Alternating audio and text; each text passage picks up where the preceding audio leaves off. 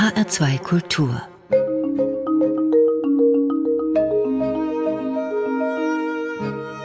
Doppelkopf Heute am Tisch mit Brigitte Geißel. Brigitte Geißel ist Professorin für Politikwissenschaft und politische Soziologie an der Goethe-Universität in Frankfurt und sie leitet dort die Forschungsstelle Demokratische Innovationen. Mein Name ist Rosemarie Tuchelt. Herzlich willkommen, Frau Professor Geißel. Guten Tag, Frau Tuchelt. Frau Geißel, die Demokratie ist in der Krise. Rechtspopulismus, Systemverweigerer aller Reichsbürger, Verschwörungstheorien greifen um sich und manchmal auch nach der Macht. Und da hat uns nicht nur die Erfahrung mit dem 45. Präsidenten der Vereinigten Staaten aus der vermeintlichen Sicherheit gerissen. Man sucht nach Erklärungen. Eine wird meines Erachtens immer lauter vertreten und die besagt, es liegt auch an der Art, wie wir Demokratie leben. Viele Menschen fühlen sich nämlich überhaupt nicht mehr vertreten, nicht mehr gehört. Haben Sie recht? Sie haben recht aus der Perspektive, aus der Sie das selber sehen. Also wenn die Menschen sich nicht vertreten fühlen, dann ist das vermutlich auch so. Äh, es gibt ja auch Untersuchungen, die zeigen, dass politische Entscheidungen sich immer stärker orientieren, tatsächlich an den oberen Schichten der Gesellschaft. In den USA kann man das feststellen, das kann man auch in Deutschland feststellen. Das heißt, es gibt doch in der Wahrnehmung der Bevölkerung ein Körnchen Wahrheit, ja. Aber da spricht ja auch einiges Faktische dafür. Also die Akteure der Politik, wenn wir uns jetzt mal das Parlament ansehen, jede Menge Akademiker, viele Juristen, alleinerziehende Mütter, Langzeitarbeitslose, Menschen mit Migrationshintergrund, selbst Handwerker oder Menschen mit einem nur mittleren Schulabschluss, die sind doch dort kaum vertreten. Definitiv. Also es war lange eine, so ein Paradigma oder eine Idee äh, der repräsentativen Demokratie, also der Demokratie über Wahlen, dass das auch gar nicht so schlimm ist vielleicht, weil die Parlamente, die Parlamentarier ja eigentlich Interessen vertreten und aus der Perspektive könnte man sagen, ein Mann kann die Interessen einer Frau vertreten, ein Akademiker kann die Interessen von Arbeitern vertreten und so weiter. Das ist die klassische Idee der Wahldemokratie. Sie haben aber auch schon selber gesagt und viele Bürger sehen das natürlich auch, dass es nicht ganz so stimmt. Also es funktioniert nicht in dieser Weise, wie man gedacht hat, dass die Wahldemokratie, die elektorale Demokratie funktionieren würde.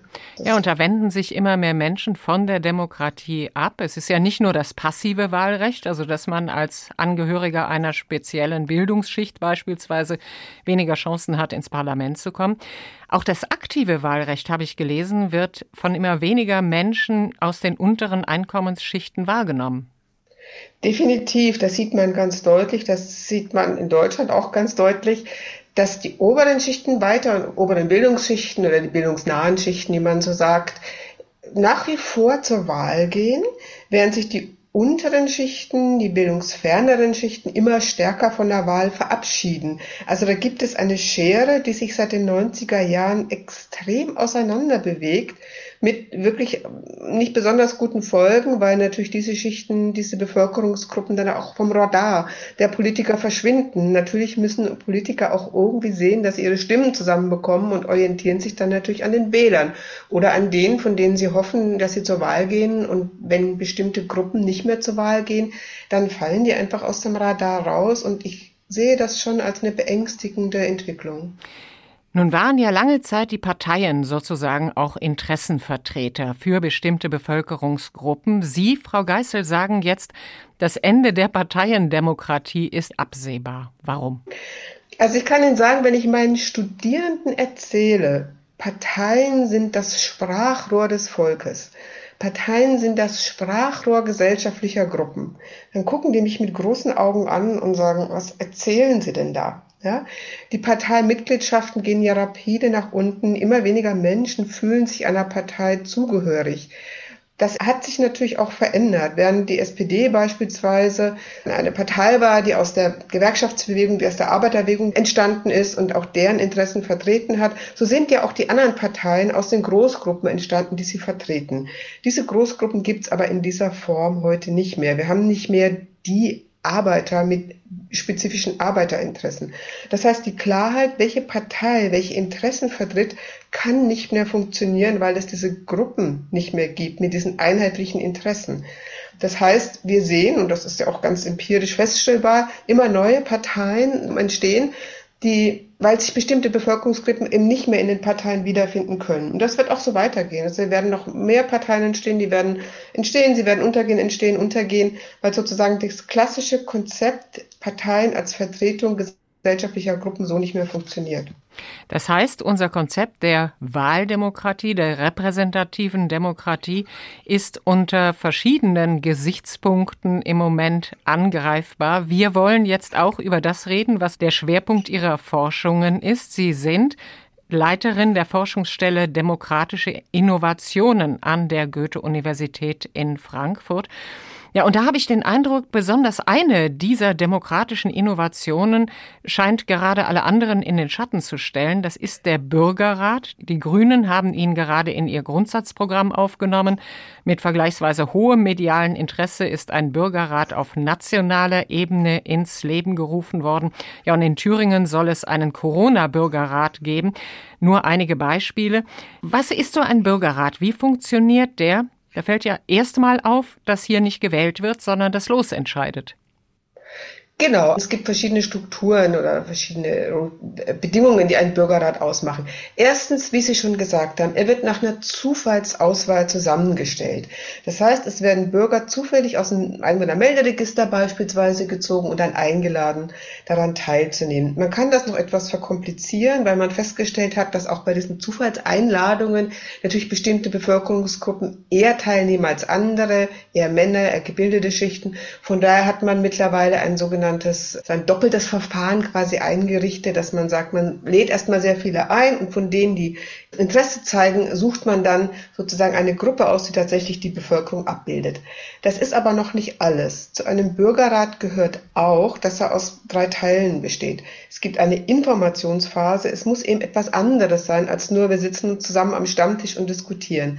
Deswegen erstens eine Informationsphase, die in jedem Bürgerrat grundsätzlich angelegt sein muss eine Informationsphase, in der balanciert neutrale Information gegeben wird. Experten vor Ort sind auch hier wieder balanciert, Pro-Kontra-Experten aus verschiedenen Perspektiven. Dann gibt es die Phase der Deliberation, wie wir sagen, also der Diskussion. Das ist in der Regel in kleinen Gruppen mit Moderatoren. Moderatoren sind hier ganz wichtig, die darauf achten, dass keine Person dominant das Geschehen an sich reißt. Dass alle zu Wort kommen, dass auch die Stillen aufgefordert werden, etwas zu sagen, dass der Umgang respektvoll ist, dass man sich wirklich zuhört. Also Moderatoren, die darauf acht geben, sind ganz wichtig. Das ist der zweite große Baustein, eine gute, respektvolle Deliberation. Der dritte Baustein sind dann die Empfehlungen, die ausgesprochen werden von dem Bürgerrat, meistens in Abstimmungen, selten in Konsens, die dann an die Politik gehen. Und dann idealerweise wäre die vierte Phase, dass die Politik darauf in irgendeiner Weise reagiert. Was sind denn die Vorteile eines solchen Bürgerrats? Also einer springt einem eigentlich gleich in die Augen. Da weiß man dann auf jeden Fall mal, wie schweißtreibend Demokratie ist, oder? Also für die Bürger selber beziehungsweise für die Teilnehmenden hat das einen sehr starken edukativen, einen erzieherischen Effekt.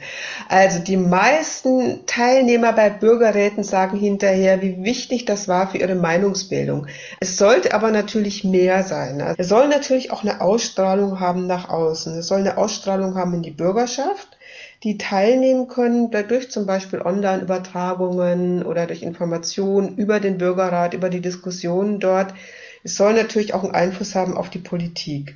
Ein Vorteil ist, dass wirklich Wissen aus der Bürgerschaft heraus, die Erfahrungen, die Erkenntnisse, die Bedürfnisse, die Interessen, die Präferenzen aus der Bürgerschaft heraus, und zwar aus dem Querschnitt der Bürgerschaft heraus, zum Tragen kommen. Das ist das eine ganz Wichtige dabei. Das zweite Wichtige dabei ist, dass durch die Deliberation, die eben nicht gebunden ist an Parteimitgliedschaften, an Interessengruppen, sondern tatsächlich eine Deliberation im Idealfall, das Versuchen des Verstehens der anderen Person, eine sachorientierte Diskussion, die dann zu Ergebnissen führt, die anders aussehen würden als wenn Parlamentarier miteinander diskutieren, die in ihren Parteien verpflichtet sind oder Interessengruppen miteinander diskutieren, die natürlich ihren jeweiligen Interessengruppen rechenschaftspflichtig sind. Das heißt, wir haben da eine ganz andere Diskussion, die neue Aspekte mitbringen kann. Zu Gast im HR2 Doppelkopf ist Brigitte Geißel, Professorin für Politikwissenschaft und politische Soziologie an der Goethe-Universität in Frankfurt. Sie haben es schon so ein bisschen angedeutet, die Bürger haben Wissen, das bisher, hat man den Eindruck, nicht genug abgefragt wurde oder vielleicht auch ein bisschen unterbewertet wurde? Genau. Nochmal kurz, die Bürgerräte kann man für Verschiedenes einsetzen. Das eine ist, was ich gerade schon, was wir gerade schon diskutiert haben, das Wissen. Wissen, Präferenzen, Interessen, Bedürfnisse, Nöte der Bürgerschaft die möglicherweise von der Politik nicht so gesehen werden. Bürgerräte kann man zum Beispiel auch einsetzen zum Agenda-Setting. Das hatten wir hier noch nicht. Hier hatten die Bürgerräte immer ganz klare Themenvorgaben. Aber es wäre nochmal eine andere Möglichkeit, einen Bürgerrat einzusetzen und zu sagen, welche Themen brennen denn eigentlich den Bürgern auf den Nägeln, die von der Politik nicht gesehen werden? Ja? Also Sie sehen, man kann Bürgerräte für ganz unterschiedliche ja, Intentionen, Pläne, Interessen äh, oder Vorstellungen einsetzen, Agenda-Setting, neue Ideen einbringen, Interessen der Bürger einbringen, Bedürfnisse der Bürger einbringen, Wissen der Bürger einbringen. Da gibt es ein ganz, ganz breites Spektrum, wie man die einsetzen könnte. Es gibt natürlich auch ein weites Spektrum, wie man überhaupt damit umgehen muss. Also die Menschen müssen natürlich freigestellt werden von ihrer Arbeit, um an einem solchen Bürgerrat überhaupt teilnehmen zu können, oder? Gut, wenn man Bürgerräte verstärkt umsetzen will, dann muss man natürlich legale Voraussetzungen schaffen. Eine Voraussetzung wäre, wie zum Beispiel bei Schöffengerichten, dass es einen Anspruch gibt auf Freistellung. Das müsste natürlich gesetzlich festgelegt sein. Es müsste möglicherweise auch eine, eine Kompensation für den Ausfall von natürlich Erwerbstätigkeit sein, Selbstständige und so weiter. Das war auch etwas, was man mitbedenken müsste. Wir kennen das ja beispielsweise aus den Laiengerichten. Dort ist das ja auch so. Da werden Menschen zufällig ausgewählt. Es gibt ein Recht darauf, daran teilzunehmen und es gibt auch die Möglichkeit einer Kompensation für das ausgefallene ähm, Einkommen. Andere Sachen sind, die auch teilweise schon umgesetzt wurden, Kinderbetreuung, um zu gewährleisten, dass auch Mütter daran teilnehmen können und so weiter. Ganz genau, wie Sie sagen, es muss rechtliche und andere infrastrukturelle Maßnahmen geben, die das unterstützen und erst möglich machen. Sie haben mal einen solchen Bürgerrat mit Ihrer Forschungsstelle evaluiert. Was kam denn da raus? Wurden die Empfehlungen der Bürger auch umgesetzt? Soweit sind wir noch nicht. Wir haben erstmal nur evaluiert, wie das Verfahren gelaufen ist, wie es den Teilnehmern gefallen hat, wie das Verfahren insgesamt bewertet wurde. Das war alles ausgesprochen positiv. Die Empfehlungen gingen an den Bundestag. Herr Schäuble hat die auch mit großem Interesse aufgenommen, ebenso die einzelnen Fraktionen. Jetzt sind mehr Demokratie e.V., die das organisiert haben, aber auch viele der Teilnehmer daran, mehr Druck zu machen in der Politik. Ein Ergebnis daraus ist, dass Herr Schäuble und der Ältestenrat gesagt haben, wir organisieren jetzt einen eigenen Bürgerrat. Also der Bürgerrat Demokratie wurde ja, wie wir sagen, zivilgesellschaftlich organisiert, also von Mehr Demokratie e.V. Und nun hat der Bundestag bzw. der Ältestenrat gesagt, ah, wir machen das jetzt auch aus der Politik heraus, womit natürlich die Anbindung an die Politik deutlich stärker ist, als wenn ein zivilgesellschaftlich organisierter Bürgerrat ist. Also auf Ihre Frage zurückzukommen, das kann man jetzt noch nicht erkennen, ob die Empfehlungen tatsächlich umgesetzt werden, ist noch in der Diskussion. Aber ein Ergebnis, denke ich, ist, dass die Idee des Bürgerrats in der Politik angekommen ist und jetzt auch mal ausprobiert wird. Brigitte Geißel, Professorin für Politikwissenschaft und politische Soziologie an der Goethe-Universität in Frankfurt. Heute zu Gast im H2 Doppelkopf. Und gleich werden wir reden über eine weitere Möglichkeit, Demokratie wieder lebendiger und näher am Demos, am Volk zu etablieren. Hat nämlich Ihr Institut für demokratische Innovationen entwickelt. Und darüber werden wir gleich sprechen. Vorher gibt's aber von Ihnen eine Wunschmusik. Welche ist das? Wir werden jetzt hören von Sia Chandelier. Ein Lied, das ich sehr gerne mag und ich auch immer wieder beeindruckt bin von der Sängerin und ich überhaupt starke Frauen natürlich sehr unterstützenswert finde. Party girls, don't get hurt, can't feel anything. When will I learn? I push it down, push it down. Good time call, phone's blowing up. Ring on my doorbell, I feel the love, feel the love.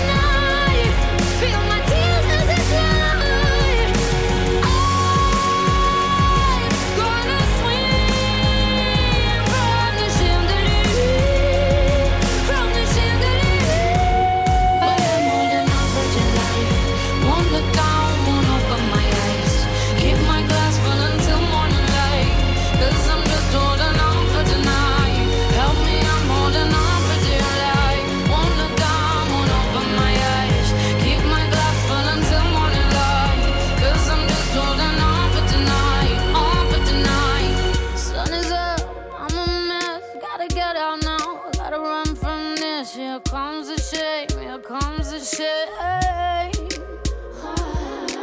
One, two, three, one, two, three. One, two,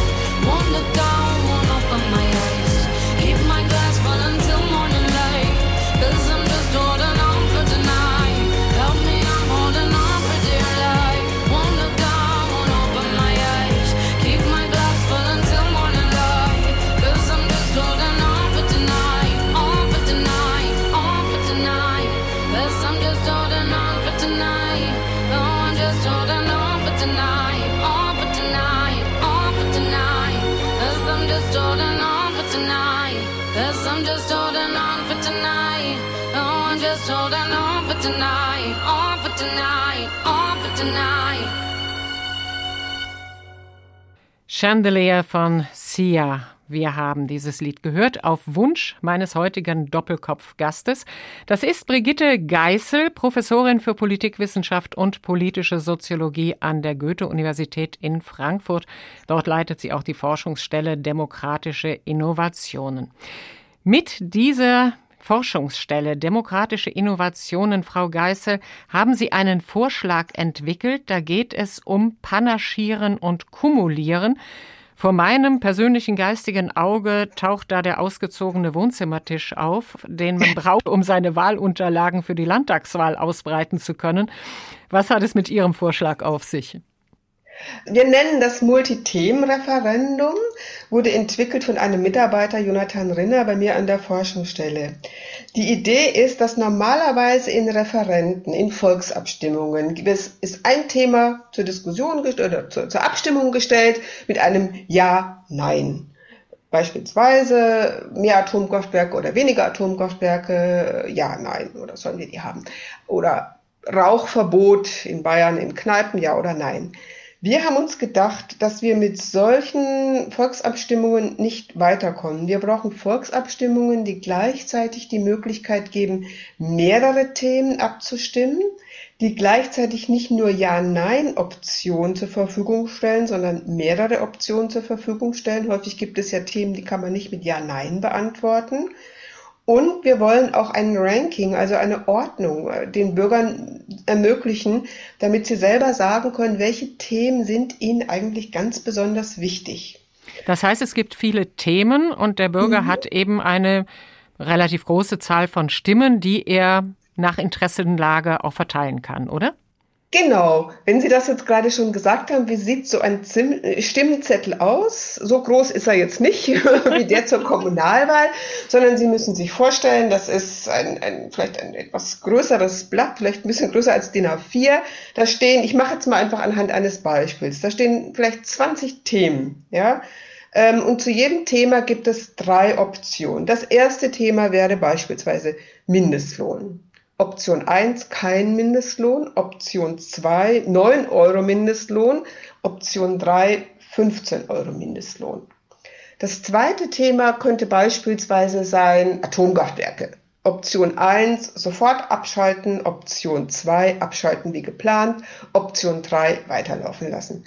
So, dann gibt es davon 20 Themen mit jeweils drei Optionen und Sie haben 20 Stimmen. Diese 20 Stimmen können Sie verteilen, wie Sie wollen. Sie können jedem, jeder Option zu jedem Thema quasi bis zu drei Stimmen geben. Also für Ihrem geistigen Auge müsste jetzt so ein, äh, ein Wahlzettel auftauchen mit 20 Themen, jeweils drei Optionen. Zu jedem dieser Optionen gibt es bis zu drei Stimmen. Das heißt, Sie können sich dann überlegen, Mindestlohn, ja, das ist mir wahnsinnig wichtig. Ich finde, 15 Euro muss sein. Das bekommt drei Stimmen. Atomkraftwerk ist Ihnen vielleicht egal, sagen Sie, nö, das kriegt gar keine Stimme, weil dazu habe ich überhaupt gar keine Meinung. Das dritte könnte sein, mehr oder weniger Inklusion in Schulen oder so. Und sagen, ja, das ist mir aber jetzt doch ein bisschen wichtig, nicht so wichtig, bekommt eine Stimme für die Option mehr Inklusion und so weiter. Sie gehen also durch diesen Stimmzettel durch und haben am Ende sehr klar mitgeteilt, was ihre Position und Präferenzen und Interessen sind, auch in einer gewissen Ordnung, nämlich was ihnen tatsächlich wirklich am Herzen liegt. Und damit haben die Bürger natürlich die Möglichkeit, viel klarer zu artikulieren, was ihnen wichtig ist. Und wir haben das auch getestet, weil das sich natürlich vielleicht am Anfang ein bisschen komplex anhört. Wir haben das getestet in einer Stadt in Fehlerstadt, gemeinsam dort mit dem Bürgermeister und dem Stadtrat. Und das hat waren fast 1000 Leute teilgenommen, teils Zufall, zufallsausgewählt, ähm, teils durften auch alle mitmachen, die mitmachen wollten. Wir haben das vorher programmiert, das heißt, es wurde alles an einem Rechner dann auch durchgeführt. Das, der Vorteil war, dass sich die Wähler dann auch Informationen, die wir in dem Rechner zusammengestellt haben, zu den einzelnen Themen noch sozusagen abrufen konnten, einfach draufklicken, dann kam dann noch Informationen. Vorher natürlich auch Diskussionen in der Bürgerschaft zu dem Thema haben wir schon vorher verbreitet, was um was geht es da, was könnten Sie mal vorab diskutieren, was sind wichtige Themen, also eine Art Willensbildungsprozess angestoßen, sodass das am Ende wirklich ganz hervorragend geklappt hat und wir auch keine Unterschiede feststellen konnten, dass zwischen Bildungsgraden und so weiter und so fort. Also die Leute haben das gut verstanden, ähm, egal welches Alter, egal welcher Bildungsgrad und konnten damit hervorragend arbeiten und tatsächlich ihre Interessen ja, damit auch ganz, ganz detailliert kundtun. Das heißt, panaschieren und kumulieren ist der eine Weg, aber man braucht auch diese begleitenden Dinge, also dass man eben Informationen weitergibt. Also wenn man nicht weiß, was Mindestlohn eigentlich ist, dann mhm. ist so ein Verfahren für einen ja dann auch relativ witzlos, oder? Ganz genau. Deswegen bin ich auch eine sehr, sehr große Verfechterin verschiedene, ich sage jetzt einfach mal Verfahren von Willensbildung, Meinungsbildung, öffentliche Willens, öffentliche Meinungsbildung zu verknüpfen mit Volksabstimmungen. Das eine braucht das andere. Also Volksabstimmung ohne vorhergehende, wirklich breite Willensbildung, breite Meinungsbildung in der Bevölkerung finde ich keine gute Idee. Ich bin aber auch kein großer Fan davon, jetzt überall Bürgerräte einzurichten, die dann in einem Nichts enden, in den Schubladen von, also wenn die Empfehlungen dann in den Schubladen von, von Verwaltungsangestellten landen, weil niemand sich darum kümmert. Das kann auch nicht der Weg sein. Ich glaube, wir müssen beides stärker verbinden. Deswegen finde ich es auch schade, dass die Grünen die Volksabstimmung aus ihrem Wahlprogramm genommen haben. Ich glaube, man muss es wirklich zusammendenken und man darf es nicht trennen. Das ist jetzt eine Gefahr im Augenblick, die ich sehe, dass so ein Hype ist für Bürgerräte. Mhm. Aber ich glaube, es gibt nicht das eine Verfahren, das der Königsweg ist. Auch Wahlen sind nicht der Königsweg, wie wir ja vorhin gesagt haben. Hat vielleicht lange funktioniert, ist aber auch nicht der Königsweg. Es gibt nicht das eine Verfahren, die eine Praxis, das als Königsweg sozusagen die Probleme löst, sondern wir müssen viele verschiedene Verfahren zusammendenken und gerade eben diese Willensbildung, Meinungsbildung und Entscheidungsfindung muss stärker zusammengedacht werden. Sonst haben wir genau das, was heute passiert. Bürger diskutieren zwar, aber dann werden politische Entscheidungen gefällt, die damit nicht gekoppelt sind. Und dann entsteht natürlich in der Bürgerschaft ein Gefühl von, mh, hm, was ja die Umfragen immer wieder zeigen, die da oben machen ja sowieso, was sie wollen. Und das soll natürlich nicht sein. Ja, und das könnte sich ja dann durch die Bürgerräte, wenn wirklich nur empfohlen wird und überhaupt nicht die Politiker also auch verpflichtet werden, sich damit auseinanderzusetzen und dem auch Vorschub zu geben, dann könnte sich diese Frustration ja sogar eher verstärken, oder? Genau. Also ich bin dagegen, dass die Bürgerräte entscheiden. Das werde ich auch manchmal gefragt. Ja, sollen denn dann so ein Bürgerrat entscheiden? Nein, nein, natürlich nicht. Ein Bürgerrat ist zur Willensbildung, zur Meinungsbildung mhm. da. Der kann dann auch die Informationen sehr gerne an die Öffentlichkeit geben. Das ist ja auch die Idee. Brigitte Geißel heute im HR2 Doppelkopf. Das heißt aber auch, dass Volksbegehren und Volksentscheid, wo ja viele wirklich auch Bauchgrimmen bekommen, weil sie sagen, dann werden wieder Entscheidungen aus dem Bauch getroffen, die Populisten haben freie Bahn, in einer Verbindung mit einer Willensbildung, mit einem Willensbildungsprozess, würden Sie das befürworten? Absolut. Ich muss aber noch dazu sagen, selbstverständlich müssen auch Volksabstimmungen verfassungskonform sein. Auch das werde ich immer gefragt, um Himmels Willen, dann gibt es vielleicht wieder die Todesstrafe. Nein, natürlich nicht. Also jeder Gesetzesvorschlag muss verfassungskonform sein. Also wir können nicht Unsinn sozusagen zur Volksabstimmung geben. Und wenn es Verfassungsänderungen gibt, muss es nach wie vor eine Zweidrittelmehrheit im Bundestag und Bundesrat geben. Also da muss man wirklich Vorkehrungen treffen, dass es ganz klar, sowas darf dann auch nicht zur Volksabstimmung kommen. Und bei anderen Themen, die der Bürgerschaft wichtig sind, muss es dann, wenn es eine die sollen ja nur zur Volksabstimmung kommen. Man kann die Bürger auch nicht überfordern. Die ja nicht, können ja nicht über alles jetzt abstimmen, was so an politischen Entscheidungen ansteht, sondern die Themen, die wichtig sind, dazu muss es dann eine Willensbildung geben und erst dann eine Volksabstimmung. Frau Geisel, man hat aber den Eindruck, dass Deutschland im Vergleich zu vielen anderen Ländern ziemlich weit hintendran ist, wenn es um demokratische Innovationen geht. Es gibt ja aus dem Ausland eigentlich ziemlich vertrauensbildende Beispiele.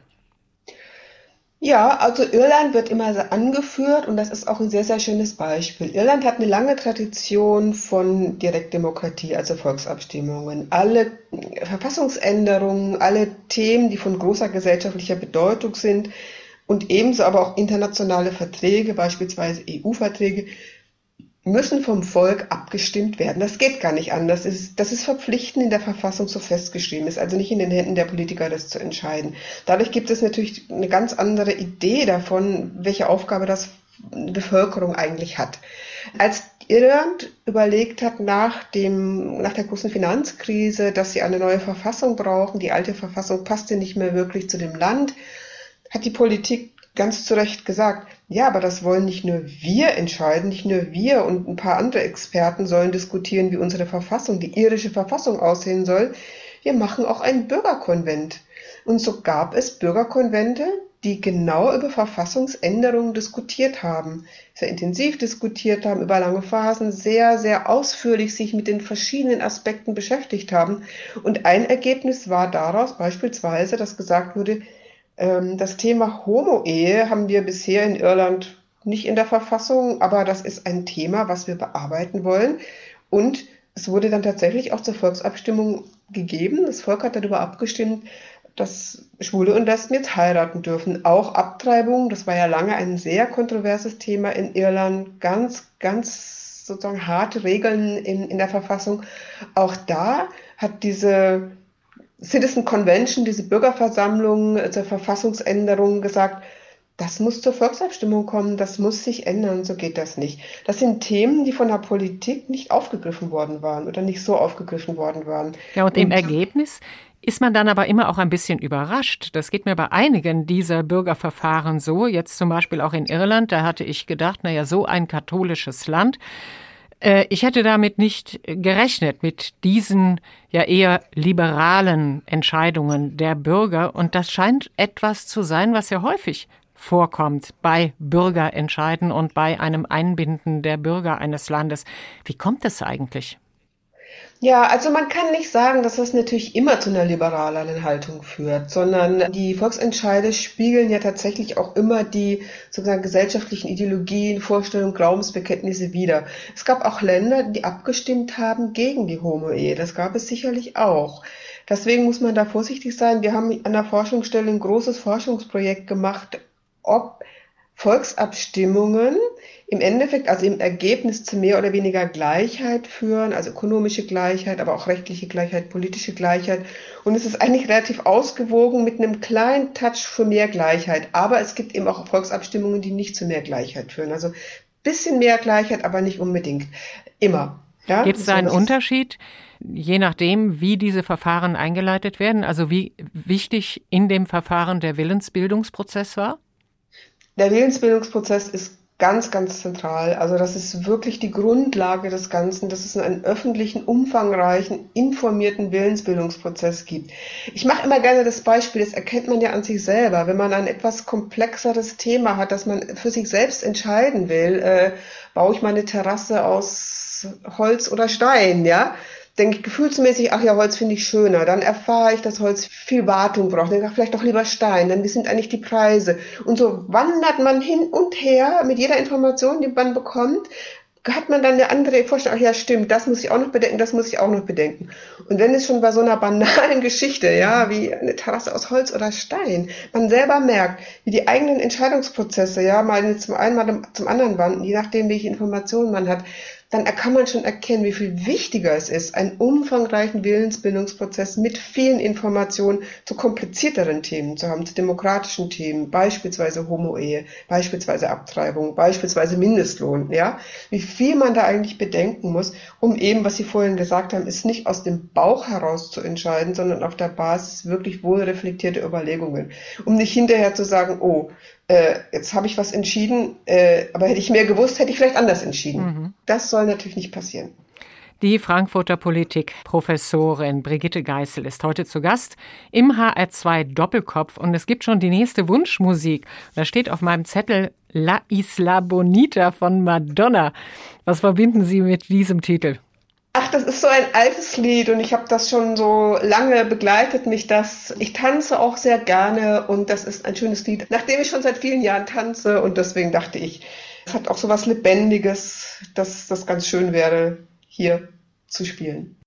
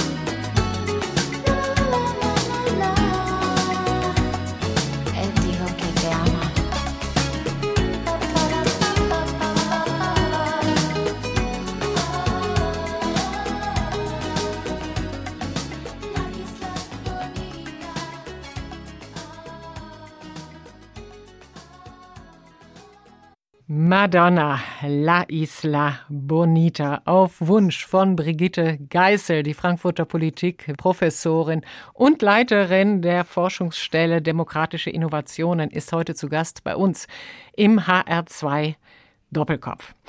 Frau Geißel, jetzt werden wir mal soziologisch und privat und bringen das zusammen. Ich weiß von Ihnen, dass Ihnen eine solche Laufbahn, also als Professorin für Politikwissenschaften und politische Soziologie, nicht unbedingt an der Wiege gesungen wurde. Sie stammen aus einer sogenannten bildungsfernen Schicht. Und ich weiß, dass Sie diesem Begriff per se schon mal eher ablehnend gegenüberstehen. Wieso?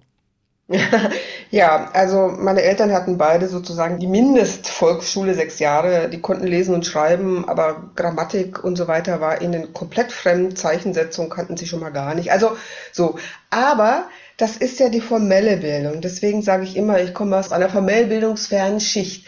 Aber meine Eltern hatten natürlich unglaublich viel Wissen über andere Dinge. Sie hatten klare Gerechtigkeitsmaßstäbe, nach denen sie gelebt haben. Sie hatten klare Vorstellungen davon, wie Gemeinschaft funktioniert, dass man sich auch einsetzen muss für das Gemeinwesen, was sie auch getan haben. Also sie waren engagiert in, in vielerlei Hinsicht und da spielt dann vielleicht die formelle Bildung nicht so eine große Rolle. Sie waren beispielsweise, meine Mutter zumindest, ausgesprochen politisch interessiert. Wir haben auch viel diskutiert darüber. Ich hatte oft eine andere Meinung als Sie. Ich komme aus Bayern und äh, meine Mutter war ein ganz überzeugtes CSU-Mitglied, was ich natürlich als Jugendliche und ähm, hatte ich natürlich ganz viele andere Ideen. Das war die Zeit, in der die Grünen entstanden sind. Also wir haben sehr viel intensiv, sie haben sehr intensiv zu Hause diskutiert und obwohl sie keine formelle Bildung hat, hat sie doch viel verstanden, wie Welt funktioniert. Ähm, und mein Vater ebenso. Also von daher bildungsfern, sehr bildungsfern, formal sehr bildungsfern, aber ich würde sagen, eingebettet in ein Verständnis von Zivilgesellschaft und Demokratie. Ja, und das wird vielleicht auch immer viel zu wenig mitgedacht. Bildungsfern, da schwingt ja auch immer so leicht dieses Negative mit. Die wollen wahrscheinlich auch gar keine Bildung, die sind nicht interessiert, oder? Ähm, ja, ich muss Ihnen ehrlich sagen, das war in meiner Familie auch so. Ich bin aber in den Zeiten aufgewachsen, als man gedacht hat, dass man könnte mehr Chancengleichheit oder gehofft hat oder das auch umgesetzt hat, mehr Chancengleichheit in der Bildung umsetzen. Also meine Eltern zum Beispiel fanden die Idee, dass ich aufs Gymnasium gehe, ganz seltsam. Das wäre ihnen niemals in den Sinn gekommen und erst meine Lehrerin musste dann sagen, Selbstverständlich geht das Kind aufs Gymnasium. Das ist jetzt gar keine Diskussion. Das äh, müssen sie machen. Und ich kann mich erinnern, dass ich mit meiner Mutter in die Schule gelaufen bin und meine Mutter gesagt hat, was soll der Quatsch? und ich aber gesagt habe, ach, all meine Freundinnen gehen da auch hin, ich will da auch hin. aber das heißt, Sie mussten schon am Anfang so ein bisschen mit Widerständen auch kämpfen. Ja, es war kein wirklicher Widerstand. Meine Eltern haben nur nicht verstanden, was das soll. Es war kein Widerstand. Sie haben nicht gesagt, du darfst nicht. Sie haben mich auch unterstützt später, als ich studiert habe. Also sie hatten natürlich kein Geld, ich habe BAföG bekommen, aber sie haben nicht dagegen gearbeitet, das nicht. Sie haben nur mit großem sozusagen Unverständnis sich gewundert, was ich da so treibe. Frau Geißel, dennoch rein soziologisch. Als Mädchen aus einem Nicht-Akademiker-Haushalt hatten Sie schon schlechtere Startbedingungen als Menschen, die mit der Bücherwand zu Hause aufwachsen. War Ihnen das bewusst damals? Das war mir sicherlich bewusst, wenn ich also wenn ich meine Mitschülerinnen besucht habe, die natürlich aus anderen Schichten kamen und das Klavierzimmer war größer als das Zimmer, das ich mit meiner Schwester geteilt habe. Also solche Dinge waren mir dann natürlich schon bewusst.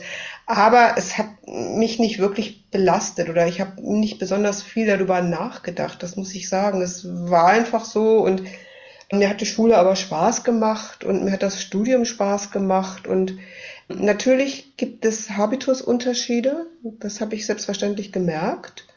Aber es gab auch immer wieder Unterstützung, gerade von Seiten von Professoren, die selber aus einer mhm. Nicht-Akademikerfamilie kamen. Da gab es, was ich oft erst im Nachhinein festgestellt habe, dass es da so eine gewisse, so eine, so ein Erkennen gab, so ein unbewusstes Erkennen.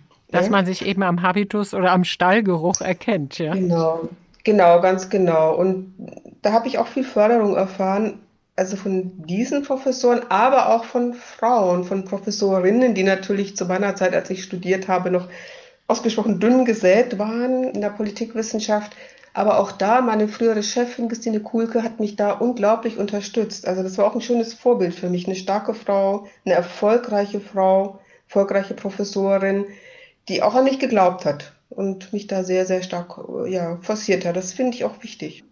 Das heißt aber, Sie haben es sich auch immer selber zugetraut. Also viele Menschen denken ja von sich aus im Vorhinein schon, das ist nichts für mich, das schaffe ich nie. Ja, das ist so ein saure Traubenphänomen, dass man sich selber einredet, die Trauben, die so weit da oben hängen, die schmecken ja wahrscheinlich sowieso nicht, deswegen will ich sie nicht. Ja, ich habe mir das selber zugetraut. Es hat aber auch einen längeren, es hat auch länger gedauert als bei vielen anderen meiner Kommilitonen. Also ich habe nicht so einen ganz schnellen Karriereweg durchlaufen. Das liegt, glaube ich, in der Natur der Sache, dass man ich vielleicht nicht schon mit 15 wusste, dass ich Professorin werde, überhaupt nicht, sondern dass das eine langsame Entwicklung war, eben auch mit Unterstützung von Mentoren, Mentorinnen. Das dauert dann eben länger. Aber ja, das stimmt. Ich hatte mir das zugetraut, ja. Ja, das, das liegt vielleicht ein Stück weit dann auch wieder an meinen Eltern, vor allen Dingen meinem Vater, der mich da in dem Sinne unterstützt hat, dass er gesagt hat, egal was du machst, du kannst es immer. Du wirst es schaffen. Und wenn du Verkäuferin wirst, wirst du das super machen. Und wenn du was anderes wirst, wirst du das super machen. Du bist gut und du wirst immer alles gut machen. Mir da sehr viel Selbstvertrauen gegeben hat. Frau Geißel, wie sieht das denn jetzt heute aus? Sie sind Professorin, Sie haben mit der jungen Generation täglich zu tun. Offiziell macht ja ein viel größerer Prozentsatz der Jugendlichen heute Abitur. Da wird einem ja dann häufig gesagt, ja, wieso? Chancengleichheit ist doch gar kein Problem. Also wo man herkommt, die gibt's doch. Machen doch alle Abi. Das stimmt erstmal so nicht. Wir wissen ja aus der PISA-Studie, dass Deutschland nach wie vor eines der Länder ist mit der geringsten sozialen Mobilität. Ja, in Deutschland braucht es sechs Generationen, bis jemand aus den untersten Schichten in die mittleren Einkommensschichten kommt. Das ist natürlich Katastrophe. In Finnland braucht es eine Generation. Mhm. Und wir sehen, in allen PISA-Studien zeigt sich das immer wieder. In Deutschland ist es nach wie vor so, dass Kinder aus den unteren, sogenannten unteren Schichten deutlich weniger aufs Gymnasium gehen, deutlich weniger studieren, deutlich weniger Erfolg haben in ihren Karrieren, sprich wenn man Karrieremaßstäbe anlegt wie Professur oder andere hochdotierten Posten. Das ist nach wie vor in Deutschland extrem ungleich verteilt.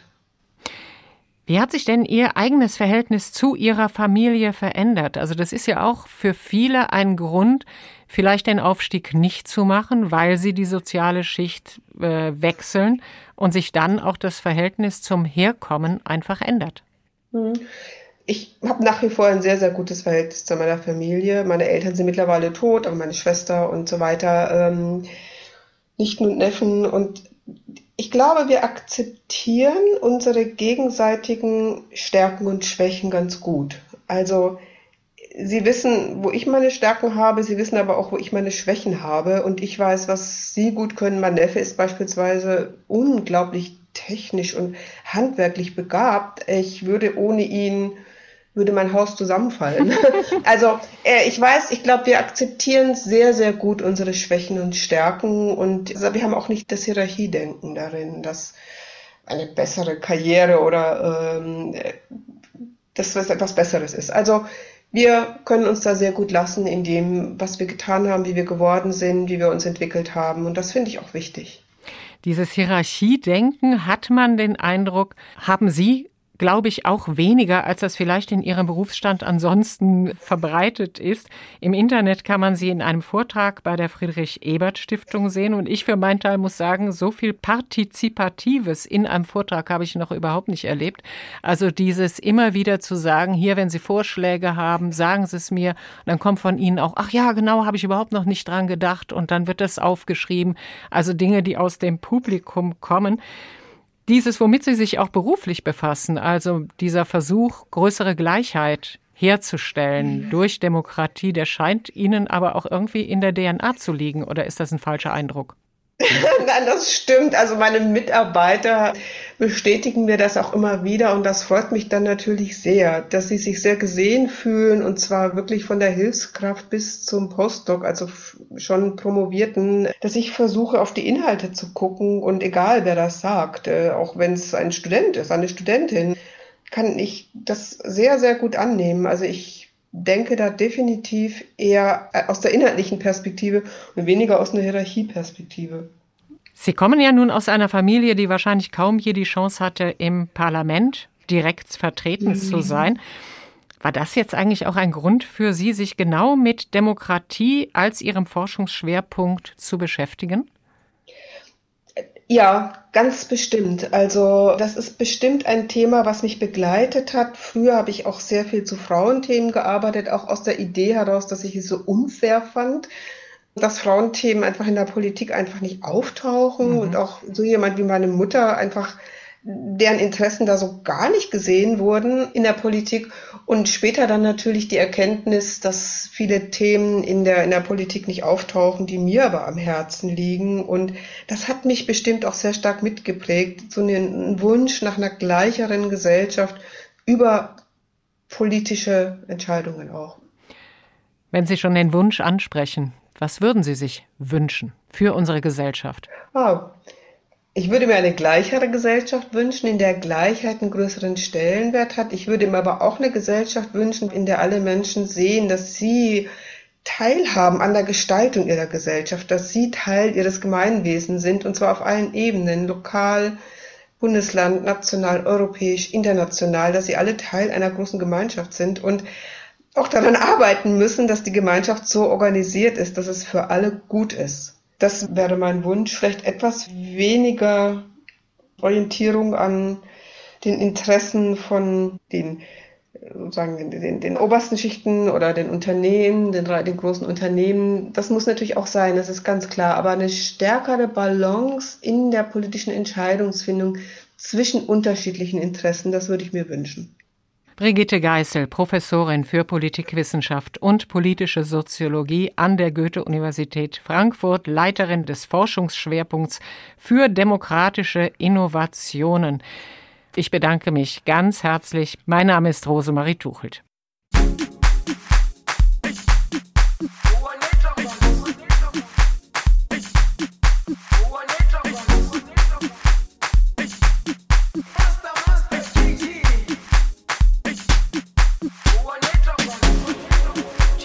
Jerusalema ikhaya lami ilondoloze uhambe nami zungangishilana Jerusalema